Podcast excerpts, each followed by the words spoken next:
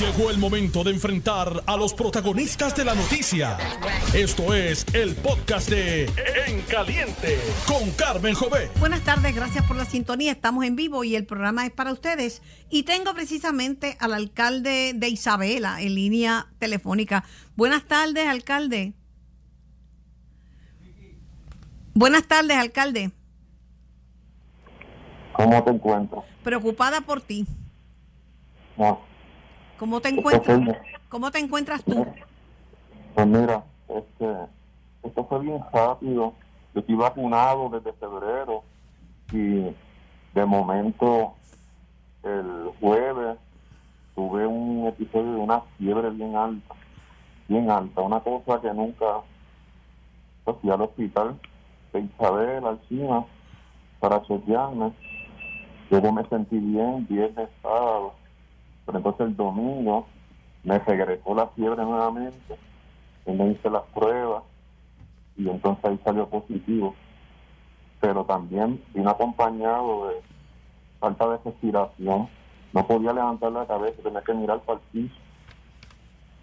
Entonces, ya ayer lunes yo traté de, pues, seguir las indicaciones, eh, las terapias, todo lo que me mandaron, pero de verdad que no, es como muy rápido, muy rápido. Y Pues- pues tuve que venir hacia San Germán, estoy aquí en San Germán, en el Hospital La Concepción.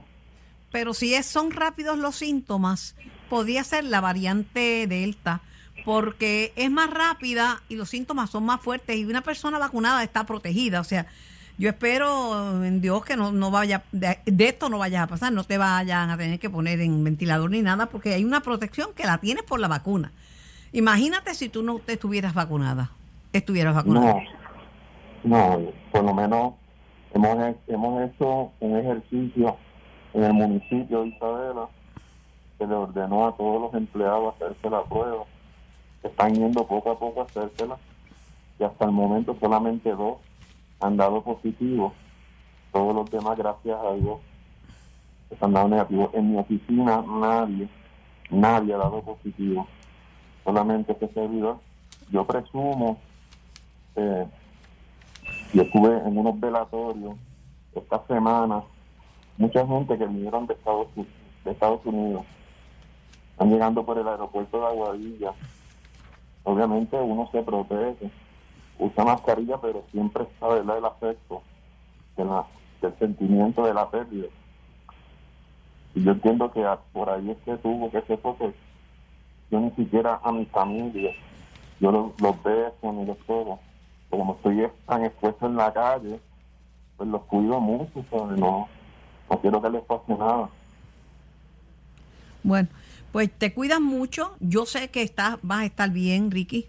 Eh, Dios mediante. Tú eres un hombre fuerte, tú eres un muchacho joven. Este, y hay que reforzar eh, mascarilla a todo el mundo y evitar las conglomeraciones. Yo creo que el gobierno va a tener que, porque no está solo. Hay más de dos mil y pico de personas vacunadas doblemente que se han contagiado. Esta variante es bien contagiosa, bien agresiva. Yo vengo diciéndolo desde antes de que el gobernador hiciera el anuncio, pero insistieron en decir que ya estábamos a la vuelta de la esquina con la inmunidad comunitaria, que no es cierto, porque se estancó la vacunación, se ha hecho un gran esfuerzo y yo lo felicito, pero no estamos cerca de la inmunidad comunitaria porque está estancado esto aquí en Estados Unidos. Este, y además que Oye, Carmen, Carmen, es bien, es bien rápido. Sí, es bien rápido. De momento tienes fiebre, atacas la fiebre y cuando miras para el lado no tienes respiración. ¿Sabes? Es una cosa detrás de lo otro, pues bien rápido. Bueno, solo te pido que te cuides, que te protejas y mira, hay que empezar a hacer ordenanzas municipales porque la verdad que sí. Nos en, pasamos. en el área oeste es más fuerte, ¿sabes? En el área este el repunte es más fuerte porque hay mucho turismo, demasiado turismo. No, el aeropuerto abrió, el aeropuerto está entrando todo el mundo por Aguadilla. Sí, sí. Pues nada, te deseo mil bendiciones, ¿sabes? Gracias, Te gracias. me, te me cuidas mucho, ¿sabes? Ok, gracias. Un abrazo, Ricky, que estés bien. Bendiciones. Gracias. Bueno, qué increíble. Ahí lo tienen. Sí, ahí tienen al alcalde de Isabela hospitalizado en el Hospital La Concepción de San Germán con una agresiva caso de COVID, una persona doblemente vacunada, joven, fuerte, saludable, pero es, que esa es Delta. La Delta es así, por eso es que no, no me hicieron caso. Yo vengo advirtiendo al gobierno que no podía bajar las restricciones tan rápido. Y yo no quiero que cierren, que abran, que abran todo lo que puedan. Ahora, decir que los vacunados que no se pongan la mascarilla es un disparate del, del gobernador y del secretario de salud, porque se la va a quitar todo el mundo porque no tienen un letrero que diga yo no estoy vacunado. Además que vacunados se contagian. La vacuna lo que lo que evita, claro, es importantísima porque evita que, que, te, que te dé una cosa tan severa que caigas un ventilador y te mueras, pero nada más. Nada más. Bueno, tengo al economista Heriberto Martínez en línea. Buenas tardes, Heriberto. Buenas tardes, Carmen, para ti y para todo el público que nos escuche la tarde de hoy. ¿Estás vacunado? Sí, sí, con las dos dosis con Moderna. De hecho, la segunda me, me, tumbó 24 horas. Pero quiere decir que si no te lo hubieras puesto y te da COVID, te hubiera tumbado, sabrá Dios por cuánto tiempo y cómo. Probablemente, probablemente. O sea, es una cosa seria y estoy contigo, escuchando la entrevista anterior, eh, bien importante que nos vacunemos. Yo creo que este llamado tiene que ser universal todos los días y a toda hora. Te robé el turno porque empezaba contigo a las dos, pero es que él está hospitalizado. Y aproveché este mensaje para ver si la gente escucha, este, porque hay miles de personas, las estadísticas no están fluyendo. Los datos son los datos, dice alguien por ahí. Mm, la verdad es la verdad. Datos incompletos, inconclusos, datos falsos, datos mal tomados en la muestra, no te conducen a la verdad. Claro, y más cuando, cuando estamos hablando de estadísticas, es bien importante que sepamos, por ejemplo, una encuesta. Una encuesta recopila mucha información, pensemos en las elecciones, y cuando llegan las elecciones ocurren cosas que las encuestas no pudieron eh, ¿Pronosticar? no pudieron pronosticar por 20 mil razones. Por lo tanto, ¿cuál es la única certeza que tenemos en este momento? Que si nos vacunamos, como tú decías, estamos más protegidos. No, es que no nos vayamos a contagiar, sino que estamos más protegidos. Y la otra certeza que tenemos es que hay mucha gente ingresando al hospital por motivo del COVID-19. Así que coincido, tenemos que lavarnos las manos, usar la mascarilla. Pienso que en la mente de nadie está en este momento volver a un cierre total, pero sí esta flexibilización de que si tengo mi tarjetita de vacunación ya no tengo que usar mascarilla, yo creo que eso es erróneo. Debemos volver por lo menos erróneo del mensaje a la mascarilla. Mensaje equivocado del gobierno. Entonces, después que tú estableces un mensaje, venir con un mensaje contrario, lo están haciendo pero con mucho disimulo porque no quieren quedar mal y van a quedar peor. Van a quedar peor este, esto es peligrosísimo, esto es peligrosísimo. Y si ha hecho un, gran trabajo. Yo creo, yo creo, yo creo, Carmen, que este es el, el asunto de muchas veces, esto lo digo con pesar, ¿no?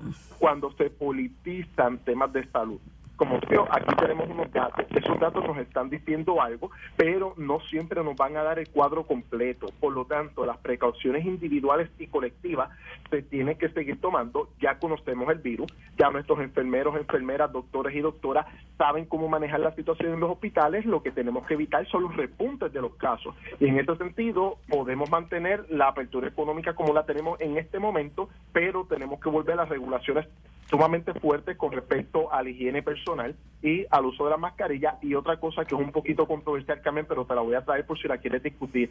Pienso que el Estado va a tener que exigir y obligar que cuando volvamos a los espacios de público, pensando en escuelas públicas, universidades, los empleados, tanto maestras, maestros, profesores, profesoras, estén vacunados, se tengan que vacunar. Y creo que en derecho lo pueden hacer. De manera como tienen que exigírselo a los empleados del campo de la salud. Han muerto pediatras, pediatras no vacunados. Una señora pediatra falleció ella y fallecieron ella y el esposo y ella no estaba vacunada. Una persona que va a bregar con pacientes tiene que estar vacunada, este Heriberto. Una persona que va a bregar con niños en las escuelas tiene que estar vacunada. Exacto, por lo que estábamos hablando del proceso de transmisión en los hogares, etcétera. Así que de nuevo yo pienso que por lo menos en términos económicos la ciudadanía debe estar tranquila porque yo no veo a ningún sector en este momento pidiendo un cierre económico general, pero no, no, no. los salubristas con razón preocupados porque tenemos unos repuntes y esos repuntes tienen que ver quizás a el ejemplo. El ejemplo tiene que ser que desde todas las esferas del gobierno se diga, tenemos que vacunarnos, tenemos que usar mascarillas, tenemos que lavarnos las manos y vamos a ver cómo van surgiendo los diferentes brotes para ver cómo los manejamos. Las medidas tienen si que eso no ocurre y el mensaje es que todo está bien, vamos a caer en el peor de los escenarios. Mira, la me- las medidas tienen que ser las que estaban antes de que surgiera la, va- la vacunación, porque los vacunados ya no nos vamos a doble vacunar, porque estamos vacunados.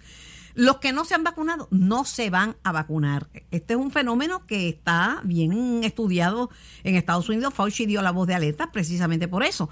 Es volver a las medidas, distanciamiento físico, Claro.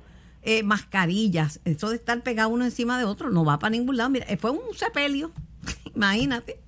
Y algo y algo que me está bien curioso, me estaba comentando mi papá los otros días, Carmen, que cuando él iba a la escuela, él viene de, de Cupey, había pobreza, etcétera, etcétera, llegaba a la escuela, lo primero que hacían era vacunarlo y darle un vasito con un pulgante para botar parásitos. Así y que mismo eso tenía era. que ocurrir con todos los estudiantes. Así mismo era. Bueno, vamos a la economía. Dañino para Puerto Rico, eh, para la economía boricua, el paro de los camioneros. En una isla donde todo se importa, buena parte de las cosas se importan, tú no puedes parar la gasolina, tú no puedes parar los alimentos, tú no puedes parar medicamentos. En términos eh, generales, ahí hubo una controversia que fue bien particular, Carmen, porque yo creo que a nivel interno estaba todo el mundo de acuerdo en que se tenían que negociar unos nuevos precios, etcétera. Yo creo que el paro surge a raíz de que en un, en un contexto poco adecuado, la Junta quiso intervenir en un momento en que ya gobierno y camioneros habían llegado a unos acuerdos. Como tú bien dices, los paros, las huelgas siempre van a tener un impacto económico adverso, incluso No, pero la- muchas veces los paros y las huelgas tienen ese propósito para presionar. Pero, pienso paralizar, pero, pero paro- Heriberto, paralizar un país que ha estado paralizado por los huracanes, por la quiebra, por la pandemia, por, por tantas cosas, por el terremoto. ¿Cómo, cómo- no, no podemos paralizar el país? Un buen puertorriqueño no puede querer paralizar el país. Y, y yo creo que eso no estaba en la expectativa de nadie. Incluso el paro resultó terminar bastante rápido por lo que te decía. Pienso, analizando la situación desde afuera, pienso que estaba todo el mundo claro con lo que se quería. Aquí lo que tenemos que preguntarnos es si la Junta realmente tiene la capacidad para intervenir en los acuerdos, negociaciones colectivas, en decisiones de política pública. Te doy un ejemplo bien claro, ¿no? Ahora se está trayendo el tema de la reestructuración de la deuda pública y la Junta dice que puede hacerlo sin el gobernador y sin la Asamblea Legislativa. O sea, que aquí la preocupación, ciertamente coincido contigo, un paro en una coyuntura como este es el evento menos deseable posible, pero el contexto en el que ocurrió y lo rápido que se resolvió me lleva a pensar a mí de que en Puerto Rico ya, incluso entre partidos políticos y grupos antagónicos, existe un consenso con respecto a lo que se tiene Pero yo hacer, creo- pero tenemos un ente como la Junta que interviene y dice, eso no va no es Pero yo posible, no eso creo, va". yo creo para mí lo más serio, más que la intervención de la Junta, eh, lo más serio es que quieran legislar y quieran aplicar y quieran invadir el derecho de la empresa privada a, a negociar. Hay, esto, hay supermercados que tienen negocios con transportistas desde hace 15 y 20 años. Y aplicarle, meterse en lo de la empresa privada, no sé si es una buena idea. Y eso no estaba, eso no, eh, la Junta está de acuerdo con aumentar las tarifas. No, no tiene ningún problema. El problema es que, se, de hecho, hay tres pleitos por violaciones a las leyes del comercio interestatal. Claro, claro, que ya esta parte jurídica no, no voy a intervenir esto, Carmen, porque es un poquito más complicado y fuera de mi expertise. Pero nada, retomando el asunto, pienso que eh, lo, tra- traigo el tema de la Junta y la manera en que se dio lo de los camioneros, porque es algo que ya nos ocurrió, por ejemplo, con los 750 millones de Luma, donde todos los partidos políticos representados en la Asamblea Legislativa eh, no estuvieron de acuerdo en que se asignara ese dinero de esta manera. La Junta aún así lo hizo. Tenemos lo del acuerdo de los acreedores y la preocupación es, oye, tenemos un Capitolio con todos los partidos políticos representados, tenemos un gobernador que fue electo por una mayoría de los puertorriqueños y que las conversaciones y los consensos entre ellos no se puedan eh, convertir en política pública por decisión unilateral de la Junta. Eso es lo que a mí me está chocando un poquito y puede también tener impacto económico sobre el país. lamentablemente, eh, la Junta es una criatura del Congreso y Puerto Rico está sujeto a los poderes plenarios del Congreso, incluyendo los partidos políticos. No nos gusta, nos lastima, pero esa es parte de la realidad eh, política de Puerto Rico. Un país sujeto a los poderes plenarios del Congreso de otro país. Y la Junta es una criatura de, de ese Congreso. Pero mira, ah, vamos a pelear sobre un tema, a pelear amistosamente porque te distingo muchísimo. Digamos, claro que sí. Este, yo nunca tengo días libres. Le dije a Alex que, que si me cogía esta semana libre se echó a, me y se echó a reír. No, porque sabe que no me, nunca me cojo días libres. Este, dicen que son más productivos los trabajadores que descansan, pero yo no cojo días libres y soy bien productiva. Hago más entrevistas por día que yo creo que nadie. Este, pero eh, hay una controversia de si dar más días libres. Son dos semanas, ¿verdad? Donde el servicio público ha estado pues prácticamente de vacaciones. Si eso es bueno o malo. Hay quien dice que un trabajador descansado es más productivo. Hay otros que dicen que eso lo que fomenta es eh, la pereza, el desempleo y la ética de trabajo. ¿Dónde te encuentras tú? Mira, esa, esa cita es mía, Carmen. Yo fui que dije que el trabajador descansado. Lo sé, por eso te digo. productivo, ¿no? No, mira, lo, lo, lo importante de, de, este tema que estamos eh, conversando, yo también vengo de una familia con una ética de trabajo sumamente dura. De hecho, pienso que la mayoría de los puertorriqueños venimos de una ética de trabajo fuerte, pero lo que está, el planteamiento que estoy haciendo en esta entrevista para un rotativo del país es que el mundo se está moviendo a la economía del conocimiento. De hecho, el secretario del Departamento de Desarrollo Económico y Comercio en Puerto Rico, Manolo Sidre, ha expresado públicamente que su expectativa y su deseo es que Puerto Rico se convierta en una economía del conocimiento del siglo XXI, cosa con la que coincidimos plenamente.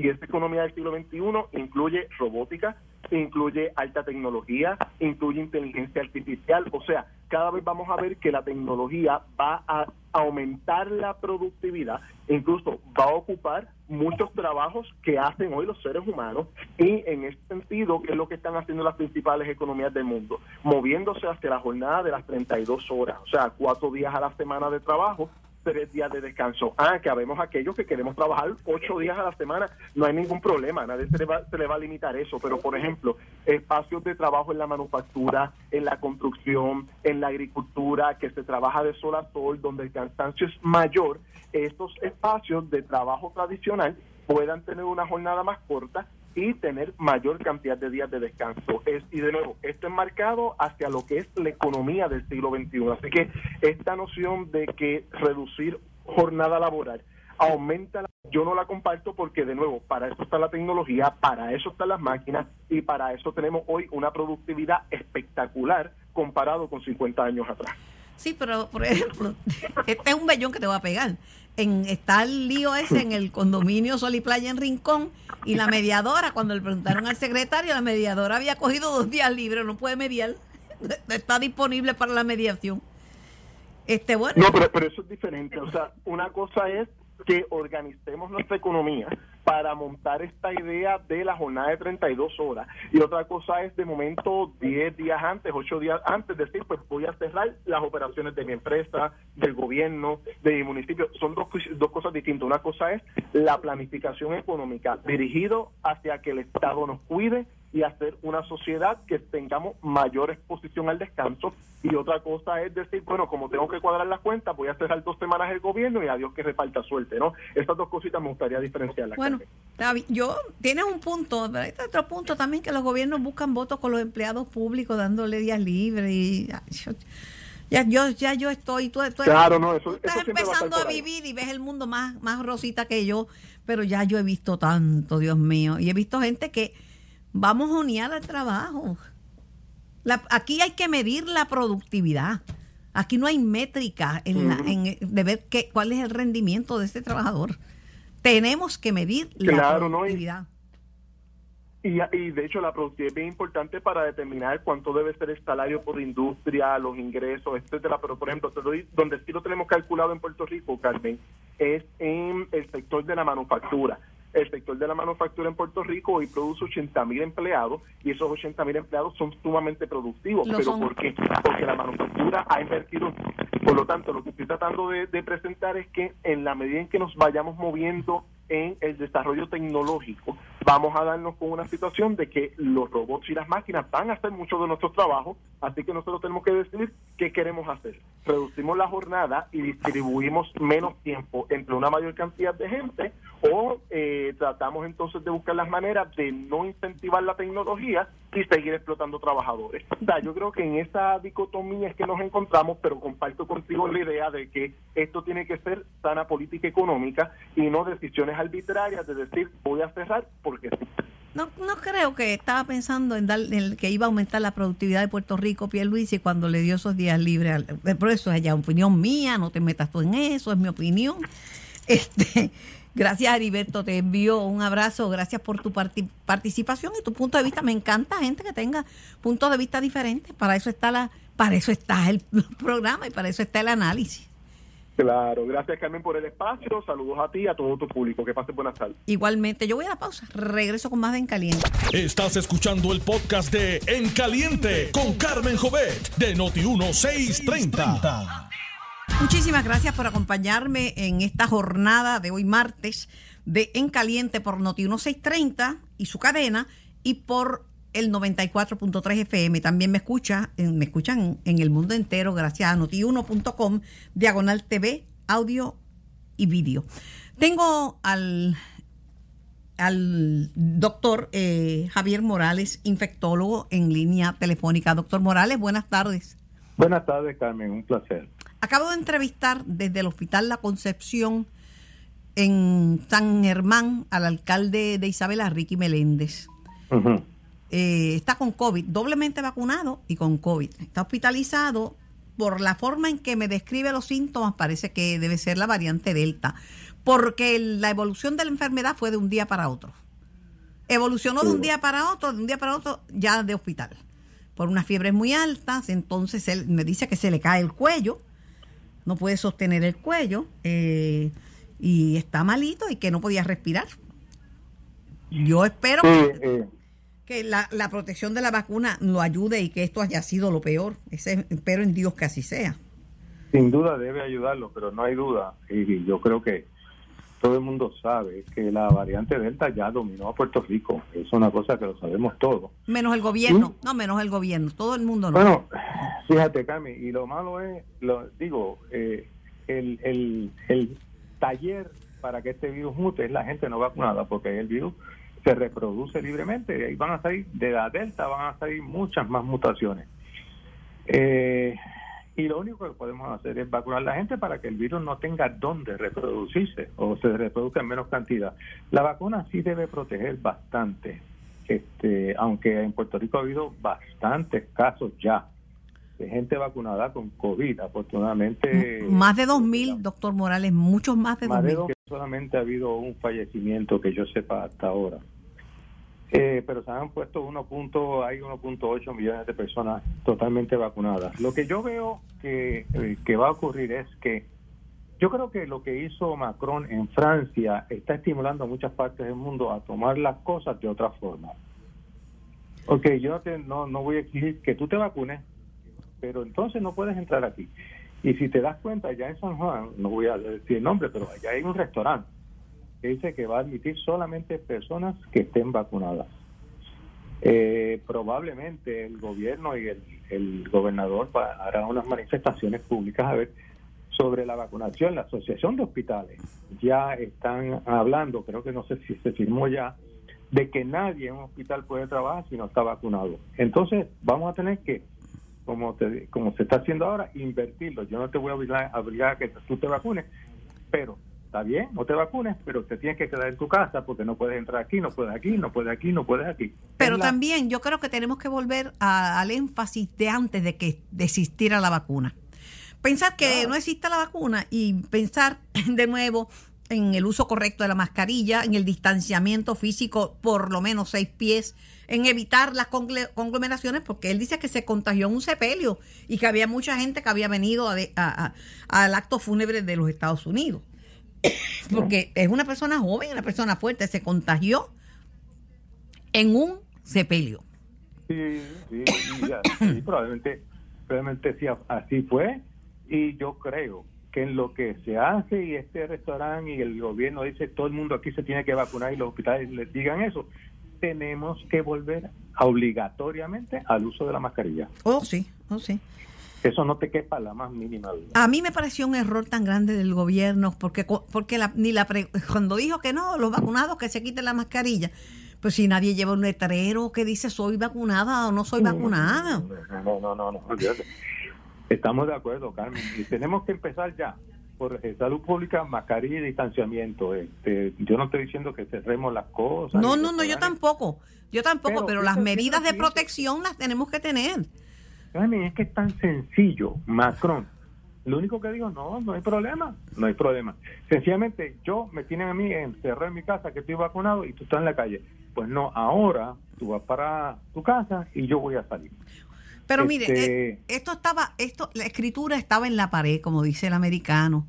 El, eh, el, antes de que el, el gobernador hiciera un, el anuncio de que pues, se eliminaba las órdenes ejecutivas y que los no vacunados porque se quitar, yo hice un programa, tanto aquí como en televisión, en punto final, sobre el tema del peligro de las variantes Delta eh, y las variantes en general y la, la pobre vigilancia genómica de Puerto Rico y decía que no era el momento de quitarse la mascarilla. Cuando el gobernador dijo eso, yo dije, aquí se chavó, porque son muchos. Y, entonces el verano propicia para el encuentro de más gente en más sitios, porque la gente está de vacaciones, porque la gente viaja. Había que tener este, unas precauciones. Sin precauciones, ahora mismo subimos en semanas, en semanas, doctor Morales, de 1.4% que estaba la positividad cuando el gobernador hizo el anuncio a 6.8. Sí. Ya sé, esto se salió de control y tenemos que ahora, ahora no nos queda más remedio que volver al punto inicial de distanciamiento y mascarilla.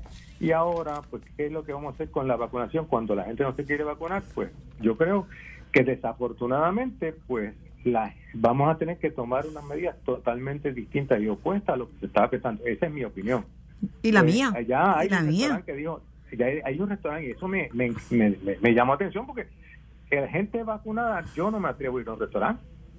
Con mi familia no voy. Entonces, pues la gente vacunada los tenemos en la casa y entonces los que no están vacunados están eh, pues yendo a restaurantes, a barras, chinchorros, ese tipo de cosas. Y por, entonces yo que me vacuné, yo estoy penalizado. Así que yo entiendo que la aquí el giro probablemente sea los hospitales, si tú no estás vacunado no puedes trabajar en este hospital y por ahí seguir, si tú no estás vacunado, no puedes estar aquí. Entonces, pues, no le va a quedar más remedio que vacunarse. No es que estemos discriminando contra ellos, es sencillamente que estamos protegiendo el resto de la población. Son condiciones. Ya, ya le, en, por ejemplo, para ir a la escuela tienen que vacunarse. Si no se pueden vacunar, pues entonces tienen que dar una explicación por qué. Porque no le van a permitir eh, eh, llegar. Van a tener este, que hacerlo, pero de forma online, no puede ser presencial. El doctor Fauci, que es una autoridad, alguna gente pues no lo soporta, pero él ha dicho que se le fue de las manos la pandemia a los Estados Unidos. De hecho, la variante Delta ha aumentado los contagios y ha hecho que las empresas grandes como, como Apple y, empresas de, cientos de miles de, empleados pospongan el trabajo presencial. Sí, no, y pues, también te puedo decir que ya Nueva York, la ciudad de Nueva York, a todos los empleados públicos, ya si quieres trabajar conmigo, tienes que vacunarte. Ya Nueva York lo dijo, y hay otros estados, los Estados Unidos también, que dicen, bueno, aquí si tú quieres trabajar, yo te tienes que vacunar. Hoy en noticia, doctor, hace tiempo que dejaron de publicar las estadísticas, que yo creo que eso es muy malo. Pero hay noticias de que una epidemióloga está diciendo que están negando el acceso a los datos y que están negando información. El doctor Mellado eh, dice que no, dice que eso no es cierto, pero la epidemióloga se la jugó fría. Está en primera plana porque dice no, no hay. No, yo no, ahí yo no tengo el más mínimo eh, dato. Ni yo tampoco. Este, eh, yo, yo conozco muy bien a, mayormente a Iris Cardona, doctora Cardona difícilmente ella, eh, no, ella no es una persona que escondería datos, jamás. Eso no, no me pasaría por la cabeza. Hay que ver porque... Pero la doctora Iris Cardona brea con el tema de la vacunación. Esto es lo que están hablando es de tema de, de, de, los casos, de los contagios. Yo no sé, pero llamé al doctor Mellado y me dijeron que no iba a estar disponible. Viene, eso tienen que aclararlo, tienen que aclararlo. La doctora... Me imagino que sí, yo no, ahí no tengo nada, nada, nada que yo pueda opinar porque no tengo datos ni de un lado ni de otro. Pero la pureza de, bueno, la pureza de la información ayuda. Eh, sin duda. Y los gobiernos, y esto no digo yo que ese sea el caso, pero hemos visto cómo los gobiernos pues no dan toda la información para protegerse también. Eso, eso lo hemos visto y lo hemos visto en, varios países del mundo. Yo creo que la información, lo que dar una información correcta y de la forma correcta, lo que hace es que la gente muchas veces asume más responsabilidad. Claro. Bueno, en Puerto Rico los periodistas eh, hemos tenido que ir a tribunales para exigir información. Así que a mí no me sorprende nada. Yo lo he visto todo. Lo he visto todo. Por eso es que existe el periodismo investigativo para cuando uno no tiene acceso a la información. Claro. Pero hay que cuidarse. Yo volvería a pensar como si no, no estuviera vacunada. Como si no estuviera vacunada, voy a empezar de cero a cuidarme, a evitar las conglomeraciones, a exigir mi espacio, mi espacio este, de seis pies o más, porque el virus está poniendo la cosa bien difícil en nuestro sin duda, Sin duda. Se me cuida, doctor, se me cuida. Gracias. ¿Ha tenido casos de vacunados contagiados? Sí, sí, sí, sí, he tenido, claro que he tenido. de ambas vacunas, Moderna y Pfizer. Y eh, también Johnson Johnson y el progreso de la enfermedad ha sido menor. No, he tenido, he tenido, sinceramente, he tenido como casos que han sido un cuadro bien leve, pero tengo un, paciente que sí falleció. ¿Vacunado? correcto. Dios mío, hay que cuidarse, doctor. Definitivamente. Hay que cuidarse. Gracias, gracias, doctor Morales por su tiempo, por su análisis y por su colaboración. Siempre tu orden también, un placer. El mío. Tengo al secretario del Departamento de Justicia, Domingo Emanueli, en línea. Buenas tardes, secretario. Buenas tardes, Carmen, para ti y para los amigos y amigas. Digo unos saludos. A mí me tocó investigar el caso de Carlos Muñiz, el asesinato de Carlos Muñiz Varela, en un momento en que había mucha violencia y mucha confrontación. Usted recuerda que una persona identificada como Alex de la Cerda se le imputó haber puesto una bomba en el colegio de abogados. O sea, eran momentos bien, bien difíciles. Yo conozco a esa familia, ¿verdad? Y es como en el caso del hijo de, Juan Mari, Santiago Mari Pesquera, que son casos que esa es una herida sangrante siempre que tienen la familia porque no, no se han resuelto. ¿En qué, qué, qué se puede hacer hoy día la tecnología que tenemos para esclarecer esos casos, secretario? Bueno, número uno, este, hay que retomar, como ya lo, hemos retomado, lo hemos retomado, el diálogo este, y la cooperación este, con el FBI y con las agencias federales eh, para determinar qué evidencia, si alguna, todavía eh, eh, que existe se puede este, rescatarse y se puede lograr que se le, se le presente al fiscal o a los fiscales que van a, que van a estar investigando, que están investigando ese caso. Este, nosotros tenemos la ventaja que contamos y eh, con un fiscal de mucha experiencia que es el fiscal eh, eh, es un fiscal que está a cargo está a cargo de investigación desde hace tiempo y cuenta con, con la confianza de los amigos y familiares eh, del señor del, señor Carlos Muñoz Varela en paz descanse. Entonces, ¿qué pasa? Ya él ha tenido las conversaciones que están bien adelantadas con, con, la, con la oficina del FBI, con agentes del FBI, y continuamente estamos, que esto es lo, esto es lo que se requiere, o sea, darle seguimiento a cómo, cómo se está, en qué etapa se está, y entonces si en algún momento, por ejemplo, como se requirió que yo le escribiera una comunicación, este pues, pues yo escribí una comunicación, entonces se empieza de nuevo ese, ese trámite, empieza a, a trabajarse y va, vamos bien, vamos por buen camino y yo creo que aunque no es una cosa que yo te puedo decir que es de hoy para mañana, pero es algo que está encaminado y por lo menos lo más importante, Carmen, es que haya transparencia, que haya buena fe y me parece a mí que, que eso lo hay de ambas partes, tanto eh, del FBI como del Departamento de Justicia y obviamente de la familia y, amigos del señor Carlos Muñiz Varela. Yo recuerdo ese día como si fuera hoy. Ese 28 de abril del año 79, primero porque era el cumpleaños de, de mi hijo, que estaba chiquitito. Eh, y, y, y porque fue un caso que me tocó muy de cerca. Conozco a Raúl Álzaga, conocí a, a Muñiz Varela y, a, y a, a, Ricardo y a mucha gente que estaban promoviendo viajes porque yo fui a Cuba en esa década, en el 70. Y era viajes que íbamos a Cuba a ver qué estaba pasando en ese país, viajes hacer reportajes periodísticos. Y lo que se decía desde siempre era que la Agencia Central de Inteligencia, eh, secretario, tenía conocimiento de un grupo que le llamaban el Comando Cero. Y ese grupo se atribuyó el asesinato de, de, de Muñiz Varela. ¿eh? Y pues se sabía que ese grupo, pues, este, la CIA tenía conocimiento de ese grupo, pero no sé si lo que está en manos de la CIA o lo que estuvo en manos de la CIA pasó a manos del FBI, eso no lo sé.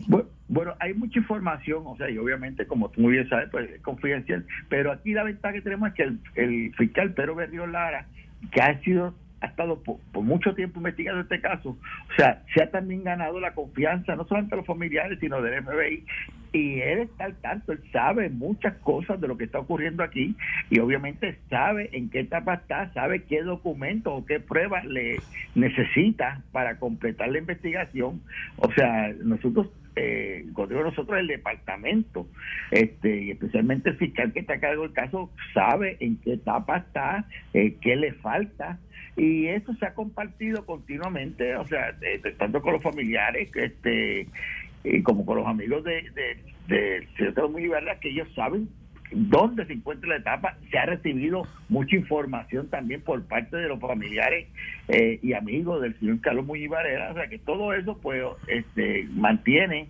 eh, al departamento con una esperanza de que este es un caso que o sea, se está trabajando y se puede trabajar este, correctamente. Cuando salió de la Secretaría de Justicia, el amigo personal, licenciado César Miranda dejó un info y yo lo entrevisté sobre ese particular porque sabe que yo estuve envuelta en esa investigación en la década del 70.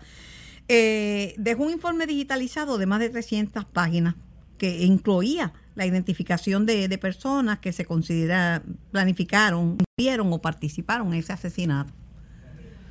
Eso sí, hay sí, este, hay, hay, hay documentación, este, obviamente que se, que estuviera, eh, se, se, estaba, eh, se recopiló bajo, eh, bajo distintos secretarios y obviamente bajo César Miranda también. Este y todo eso está siendo objeto de, análisis, de seguimiento, o sea, porque es que a, eh, hasta ese momento tampoco había nada en concreto. O sea, eh, tan es así que si lo hubiese habido, pues él lo hubiese acusado, o sea, este, no, pero no lo había. O sea, y yo creo que, y en eso, pues todo el mundo está de acuerdo en que cada día que pasa estamos eh, dando pasos. Y lo más importante es que esos pasos se den con sinceridad y se den con un interés de resolver el caso. Y para mí, pues, estamos en esa dirección. Pero tiempo que pasa, justicia que se escapa sí, también. Sí, sí, y eso sí, eso, eso es bien importante y por eso es que nosotros le hemos dedicado eh, recursos este a ese caso y otros y a otros casos también que están en nuestra consideración, pero ese caso en particular le hemos dedicado recursos para que todo aquello que se pueda hacer y se tenga que hacer se vaya se, se haga prontamente para este porque hay muchos testigos ha pasado mucho tiempo hay testigos que ha fallecido y que podría fallecer todas esas cosas se están se están eh, eh, trabajando para que lograr un resultado Secretario, para finalizar, ¿le han pedido a justicia colaboración en este caso de el condominio eh, de Rincón, Sol y Playa? No, no, porque ese, ese caso, te voy a explicar, o sea, la única, por lo menos, o sea, lo, la única intervención que podría y que ha tenido eh,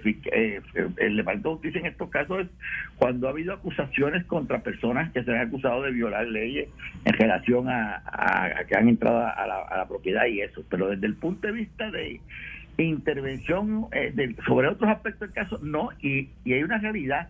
O sea, la agencia que de- que llega lleva a cabo la terminación de los permisos, de lo que constitu- constituye la zona marítimo, marí- marítimo terrestre, es el Departamento de Recursos Naturales. La cuestión de permisología está también en otra agencia que es OPE y, y la Junta de Planificación. Todo eso, pues obviamente son procesos que tienen que o se han dado y si, o, o están por darse, en los casos que hubiera algunos por darse, y cualquier determinación de esas agencias tiene que pasar por un crisol de revisión, tanto en la misma agencia pues, mediante reconsideración y o ante los tribunales. O sea que hasta ahora justicia no ha... No, no La, ha- la pregunta viene, secretario, conociendo, ¿verdad?, lo diligente que es usted, porque a mí me llamó una persona que es residente de allí y me llamó en lágrimas diciéndome que temía por su seguridad, que los ánimos estaban cal- tan caldeados que cualquiera cometía un error y, y pasaba una desgracia.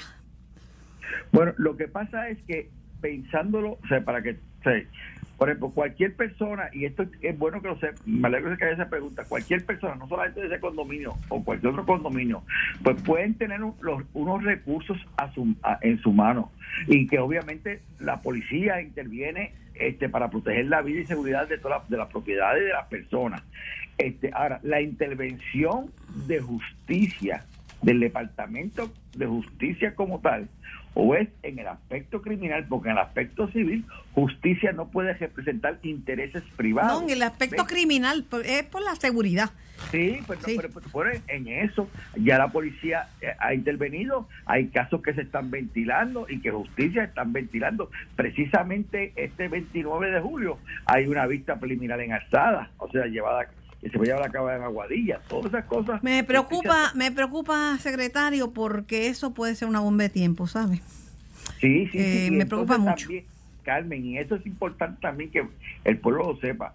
O sea, justicia está haciendo su trabajo este, y llevando y radicando los casos que haya que erradicar. Ahora, una vez justicia lo lleva y lo lleva siguiendo todos los trámites, eh, ya la determinación final que, que la toma es un tribunal que es ajeno al Departamento de Justicia. Los, Claro. los jueces y juezas pertenecen al sistema de justicia Claro. de la rama judicial de Puerto Rico, no al Departamento de Justicia, Claro. que eso es bien importante, porque mucha gente confunde eh, justi- que justicia a la rama judicial, no son dos cosas distintas. Nosotros somos de la rama ejecutiva este y, y, y los jueces pertenecen a la rama judicial. Claro que sí.